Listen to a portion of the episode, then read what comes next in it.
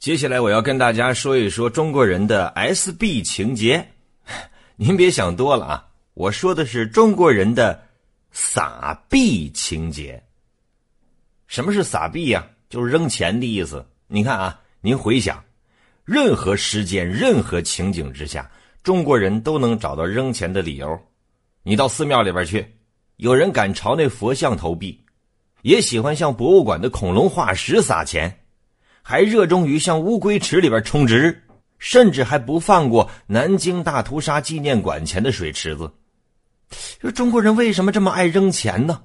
实际上说，这里边有一种文化现象，尽管是糟粕，但它存在，由来已久，叫厌胜。什么是厌胜呢？又叫压胜，是中国的一种传统巫术。说这个比较拗口哈，咱们简单说，就是用吉利品。辟邪物来压服和胜出某些人或者事物。其实从汉代开始，钱币就成为了一种受官方认同并且广泛使用的验圣物品。你看，历代的这个朝廷、贵族乃至佛寺道观，都曾经铸造过各种验圣钱。这类钱跟普通钱还不一样，它在做工方面呢，往往比普通钱更为精致。就好像属于那种纪念版的货币，哎，有的用于佩戴，有的用于放在特定所在，比方说镇宅的，啊，比方说趋利避害用的。历史上一些典籍里边都有记载，你像有人呢就在成都的颜真观里边的通仙井里边，曾掏出过铜钱三文，径可二寸。你想这得多大一枚铜钱？二寸，半个手掌大小。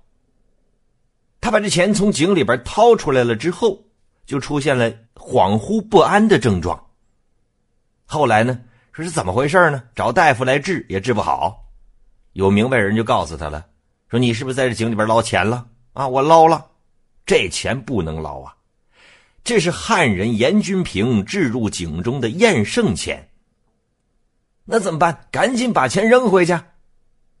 于是这人呢，就把钱扔回到井内。你说奇怪不奇怪？据说症状就消失了。其实这就是心理作用。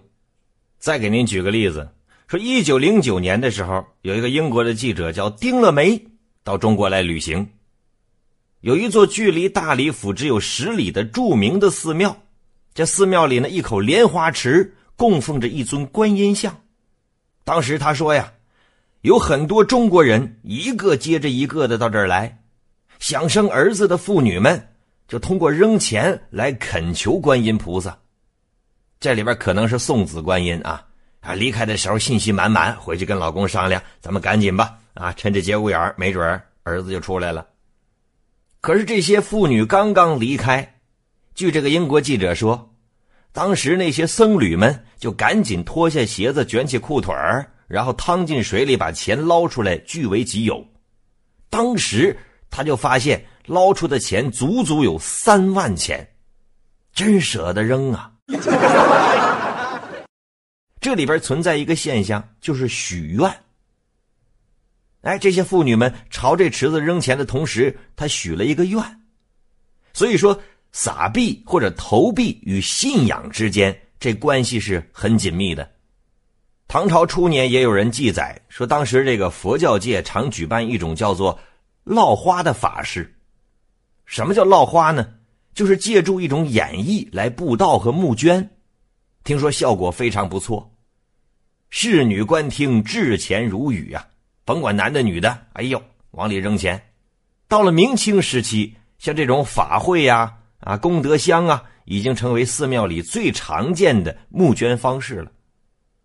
你现在到哪个寺庙去？绝大多数都会在最醒目的地方摆上功德箱。装在箱里边的钱叫什么钱呢？叫功德钱。等到近代的时候呢，又出现了一种新的投币方式，叫打金钱眼。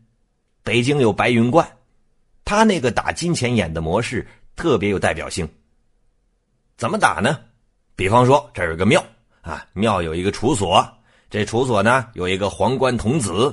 那钱悬一庆，当然这皇冠童子有可能是真人也有可能是假人钱悬一庆，哎，摆一个庆或者挂一个庆，大家在一定的距离之外就拿钱去投庆，你这钱击中这庆了，大吉大利。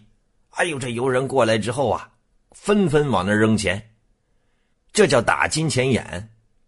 所以说，中国的撒币大军呢，他不放过任何景点的任何水池，哪怕这水池就是一个污水池，哪怕这水池就是个养鱼池，啊，或者鳄鱼池，他都敢往里投钱。而且投的时候信心满满，投完了钱了之后，双手合十，眼睛微闭，好像还在那默念什么。可以用一句话总结，叫“凡有水池处，皆可许愿”。所以说，许愿在中国古代是常见之事，时至如今也是大行其道。但是你仔细想一想，你许愿的都是什么对象啊？这水池里有什么呀？你不能简单投币了事啊！所以说，很多人去投币呢，都是跟风的行为。绝大多数人甚至都不明白为什么要投，人投我一投。但是还有一点，投的钱呢都是毛毛分分的。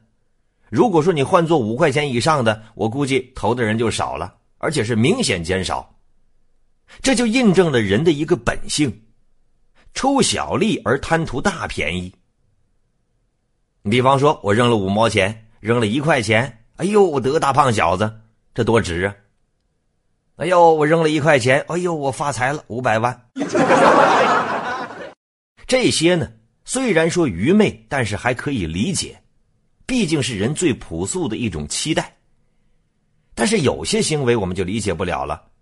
你比方说新闻里边报哈，说有那个往飞机发动机扔钱的老人，一问他为什么这么做，他说他害怕。就希望啊，整个飞行能平平安安。这跟在高速公路上往车轱辘底下扔小石子有什么区别？所以说，有的时候呢，人有愿望不是坏事，但是不能因为你的智商问题，把你的愿望变成了别人的噩梦。中国人的撒币情节，该收还是得收收啦。